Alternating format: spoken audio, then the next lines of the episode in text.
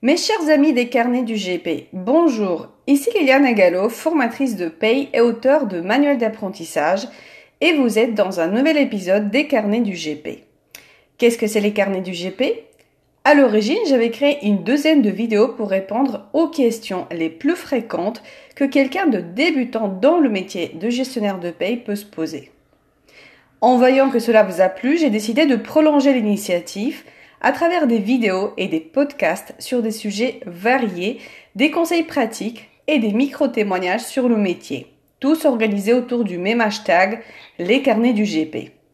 Aujourd'hui, on va parler formation. Comment choisir sa formation quand on débute dans la paye?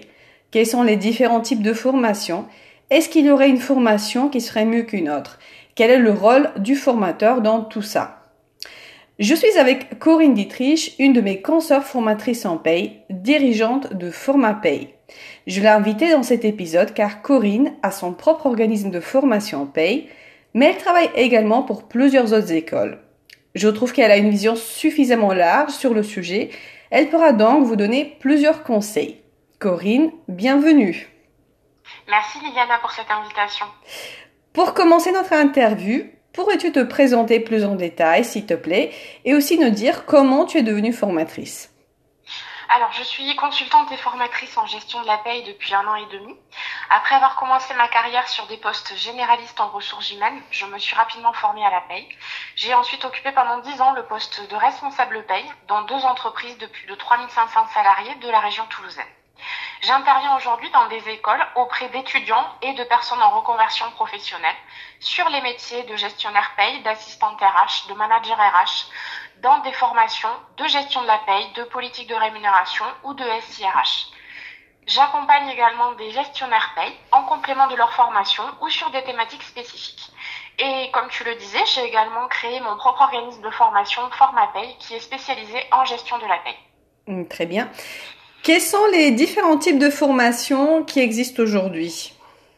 Alors, il existe différents types de formations diplômantes en formation initiale ou en formation continue.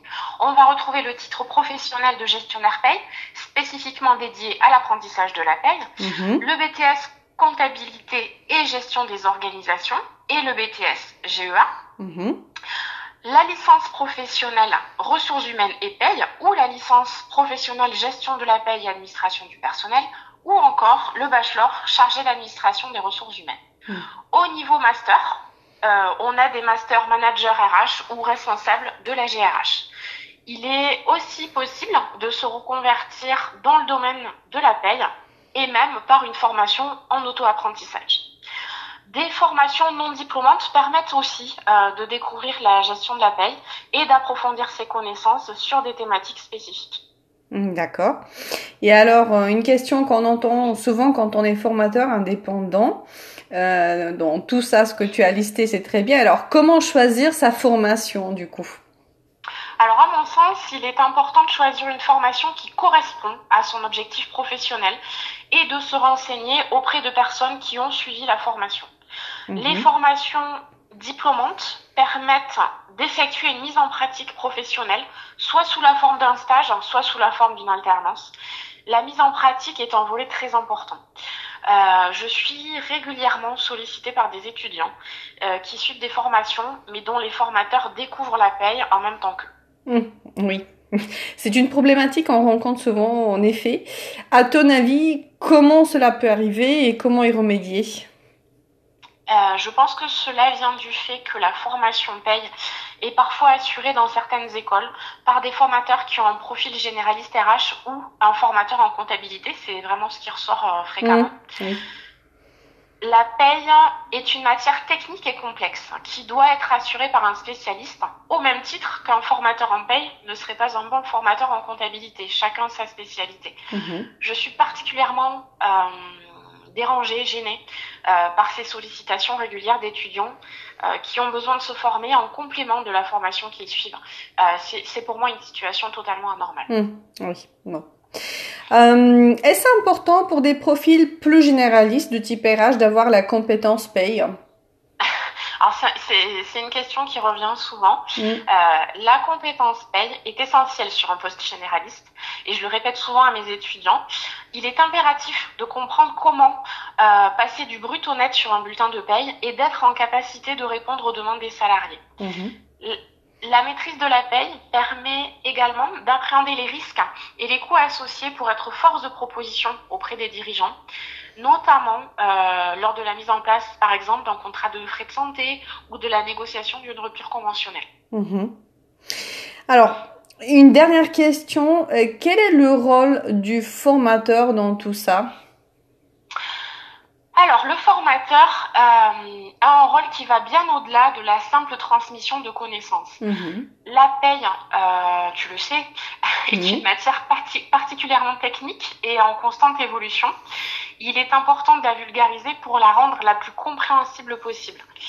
Il est aussi essentiel euh, d'accompagner les étudiants, les personnes en reconversion professionnelle, en répondant à leurs questions, en revenant sur des notions qui auraient été mal comprises ou incomprises. Il est nécessaire de les encourager quand euh, la montagne semble trop haute, en les aidant à gravir chaque palier jusqu'au sommet.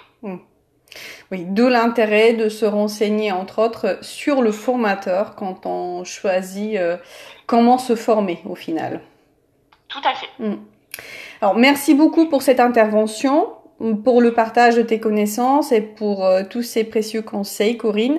Nous avons terminé. Merci à tous d'avoir écouté cet épisode. J'espère que le format vous a plu. Si oui, d'ailleurs, dites-le nous ou parlez-en autour de vous pour recommander cet épisode.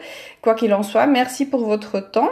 Si vous souhaitez témoigner sur un sujet, vous pouvez simplement me laisser un message sur Instagram, Facebook, LinkedIn ou directement à l'adresse email suivante contact@lilianagalo.fr. À bientôt pour un nouvel épisode des carnets du GP.